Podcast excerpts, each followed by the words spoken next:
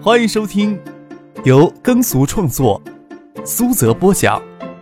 喜马拉雅 FM 出品的小说《重生之官路商途》，精彩继续，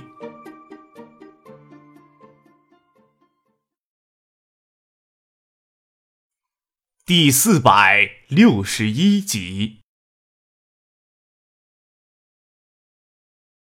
李在珠的视线还停留在刚走过的看了两眼，这么漂亮的女孩子也绝少见。但是她上回吃过张克的亏，至少在海州的地盘上，她是强龙压不过地头蛇的。转过头来，才看见陈建他们走进来，还点头朝这边打招呼。见谢剑南的脸色似乎很尴尬，也就点头微笑，算是招呼过去。最终没有拼到同桌用餐。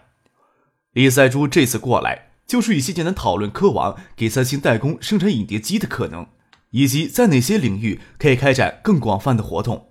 既然认识到景湖的竞争威胁，三星调整在华策略那是一定的。但是如何利用好中国企业作为三星进入中国的桥梁，这一指导思想并无不妥之处。关键是如何去选择在中国的合作者。科王是一个很现实而且很技巧性的选择。李在珠提前来到海州。就是想看一看科王在合作方面的基础。谢剑南与李在珠在餐桌上就这些问题讨论了许久，也讨论到了 DVD 碟机在新兴市场顶替超级 VCD 的可能性。其实认真去考虑这件事，才越发觉得锦湖年初时决定与与布局格外的高明。即使超级 VCD 技术远落于后 DVD，但是超级 VCD 赢得关键的一年时间。这一年的时间，除了国内市场之外，超级 VCD 还几乎全方面的扑向了东南亚的新兴市场，偏偏科王这这个过程当中起到了推波助澜的作用，特别是在东南亚市场，科王占有的市场份额一度超过爱达电子，但是科王要算上海外公司，却产生了极大的亏损。回头再来看这一切，又何能心情愉快呢？谁高兴拿他人的英明衬托自己的愚蠢呢？陈静他们简单的用过餐，就离开了八景镇。李星宇这时候才忍不住问谢谢南：“李星宇的普通话发音也不标准，但是他轻柔脆美的声音绝对不会让人觉得非常怪异。”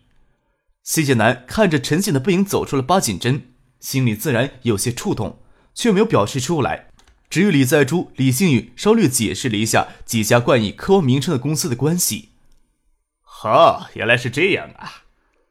李在珠说道。我上回去北京的时候，陈静小姐为什么会与那个小子坐同一列火车呢？徐建南脸色有些微变，他没有想到紫霞与陈静上回去北京时是与张克同行。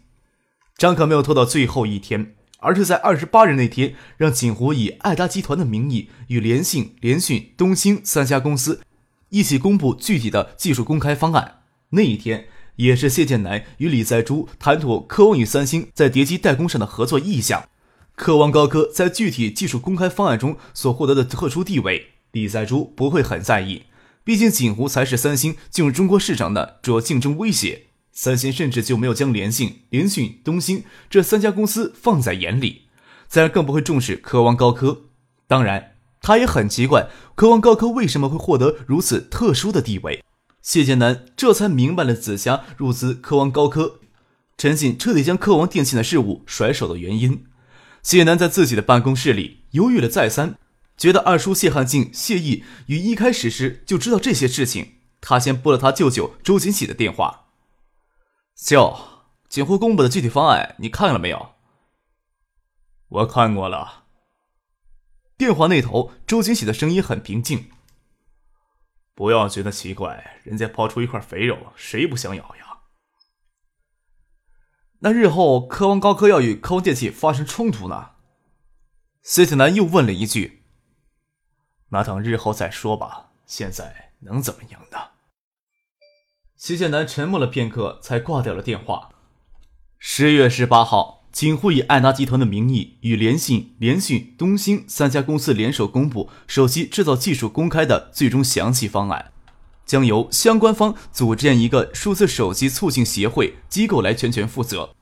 只要该协会不违背公开约定的几条原则，锦湖电子研究院会把相关技术永远授权给数字手机促进协会。锦湖电子研究院同时承诺，除数字手机促进协会的约定条件之外，锦湖不会附加任何条件。即使在这些公开的数字手机制造商店上延伸出来的专利技术，锦湖也不会要求享受任何权益。在这个数字手机促进协会中，首次确定的有投票权的代表有七家，锦湖电子研究院只算一家，只拥有一票的投票权。也就是说，锦湖是将他们花费九牛二虎之力从德仪手中并购过来的相关数字手机制造基础技术完全的贡献了出来。其他六家代表，联信电子算一家。联讯电子算一家，东兴电子算一家，建业高新区算一家，海州市锦湖工业新区算一家，还有一家代表就是从联信电子获得手机品牌代工包销授权的科王高科。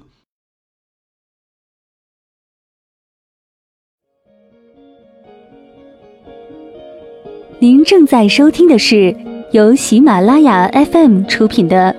《重生之官路商途》。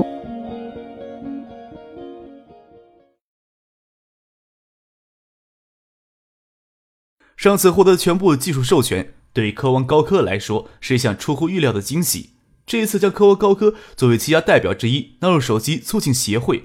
陈静也是在具体方案公布之前才得到了通知。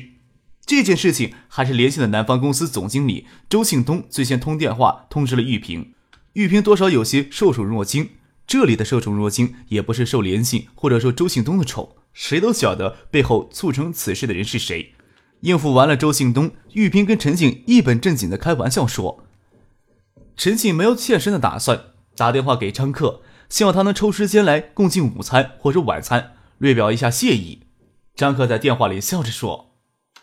你都不愿我将你们拿出来当棋子用，那就谢天谢地了。当然，有机会能让你邀请一起用餐，我死活都不会拒绝的。”陈静有些不大明白张克所说的棋子是何意，既然说是要当面感谢。也就不用在电话里追根问底了。十八号，张克有临时回建业去了。既然作为数字手机技术促进协会七家代表之一，科王高科的事务则是加倍繁忙了。科王作为一家几乎没有什么根基的电子企业，突然就在业内获得如此彰显的地位，咱也承受了相当大的压力。即使紧急跟父亲求救，从大雅集团临时借了一些精兵强将过来，陈静却要七手八脚的忙乱开，根本没有停歇下来的时间。除了偶尔的电话联络，陈静也没有与张可见面的机会。一直到二十三日，在数字手机促进协会正式成立的前一天，陈静才有机会见到了张克。虽然计划中二十五号是爱达集团的经销商大会，二十六号是科王的经销商大会，西安电器也届时计划在二十七日举办经销商大会，但是三家公司在各地都有明确的经销商，召开经销商大会不过是确定下一年度的合作合同罢了。至少有少部分的经销商会给淘汰掉，换上新的。之前两届都是借助央视标王的光环造势，将从事电器销售的客商们都吸引到海州来挑供选。所以，仅仅是从经销商大会的规模来看，今年三家的经销商大会规模加起来，也是远远无法跟前年或者去年的经销商大会同比的。不过，在二十五日之前，海州就已经热闹非凡了，丝毫不弱于往年。数字手机基础技术公开方案的公布与数字手机技术促进协会的成立，江西国内的其他企业顾虑就完全打消掉了。普通公众或许还不特别关注此事，但是业内的目光几乎都掉头看向了这里。在十八日技术公开方案公布之后，几乎所有有心染指数字手机产业的电子厂商都派出了代表抵达了海州，凭借自身在业内的影响力，直接参与到数字手机促进协会里去。进入二十号以后。海州的宾馆都已经爆满了，不仅有国内的厂商，像三星这样嗅到锦湖威胁的海外手机厂商在华公司的代表，也到海州来观望形势。李在洙一行人，在知道邮电部部长耿重阳与邮电部的其他官员，还有东海省委副书记、省长李远湖以及建业市委书记罗军等一行地方政府官员，将列席二十四日的数字手机促进协会揭牌仪式的消息之后，他们也在前一天，也就是二十三号。再次来到了海州，锦湖再不需要向西城饭店借宴会厅作为临时的产品陈列室了。将沙田西片五里溪广场一侧的锦湖大厦整体从世纪锦湖购入之后，就作为了锦湖控股以锦湖电子研究院研发中心的驻地，拿出整整一千多平方米的一层楼作为活动场地。投影仪投射出来的画面直接投射到一面刷得粉白的雪墙上，是爱达电子的电视广告。画面上的江黛儿从染着青苔的石径上拾阶而上，以空间代表时间的转换，表现了从入秋后到霜后的景色变化，以显示新生活之美。画面加以旁白式的广告词：“视听新生活，爱达电子。”今天才二十三号，产品陈列室当然不会只向经销商展示，已经提前两天对赶过来参加数字手机促进协会成立奠基仪式的企业代表开放的。应该改成爱达集团吧？看着幕墙上投射的唯美画面广告，听广告词这么说，王彩玲疑惑地问梁文江：“在他看来，爱达电子已经是财务上与锦湖没有直接的关联了，广告词似乎改为视听新生活爱达集团更为合适一些。”爱达电子既是公司的名称，也是品牌的名称。爱达集团仅仅是公司的名称，但是公司名称与品牌名称并不总是一致的。张克恰巧听到了，便走过来解释：梁文江今年夏天已经从清华大学计算机毕业后，就正式到昆腾在线主持网络框架技术的工作，与王彩玲的关系稳定发展着。王彩玲的父亲王旭琛是邮电部计件司的官员。明天会随着邮电部部长耿崇阳一同到来海州参加数字手机促进协会成立大会。王彩玲也适逢想到了到海州来看一看，梁文江便想着与王彩玲单独到海州来玩一趟也可以。今天与家里通过电话时说起此事，给他妈训了一通。准岳父随部长受邀到海州来参加活动，他与女友王彩玲俩人也到海州来游玩，怎么可以将准岳母一人丢在北京呢？梁文江听了教训。连忙将王彩玲与他妈一起提前到昨天黄昏之前到了海州，王许生还要等到二十四号，邮电部官员集体乘飞机赶来参加下午的典礼。昨天下午，梁文江前脚刚踏下飞机，张可他妈梁国珍带着司机开车来机场接他们，就告诉他：“你爸你妈也快上飞机了。”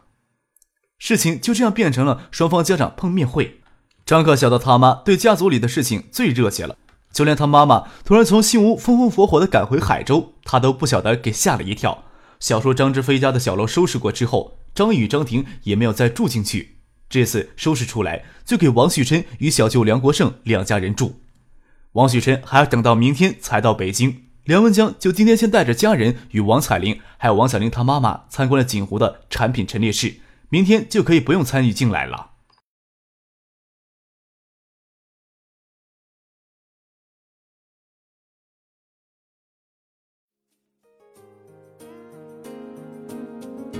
听众朋友，本集播讲完毕，感谢您的收听。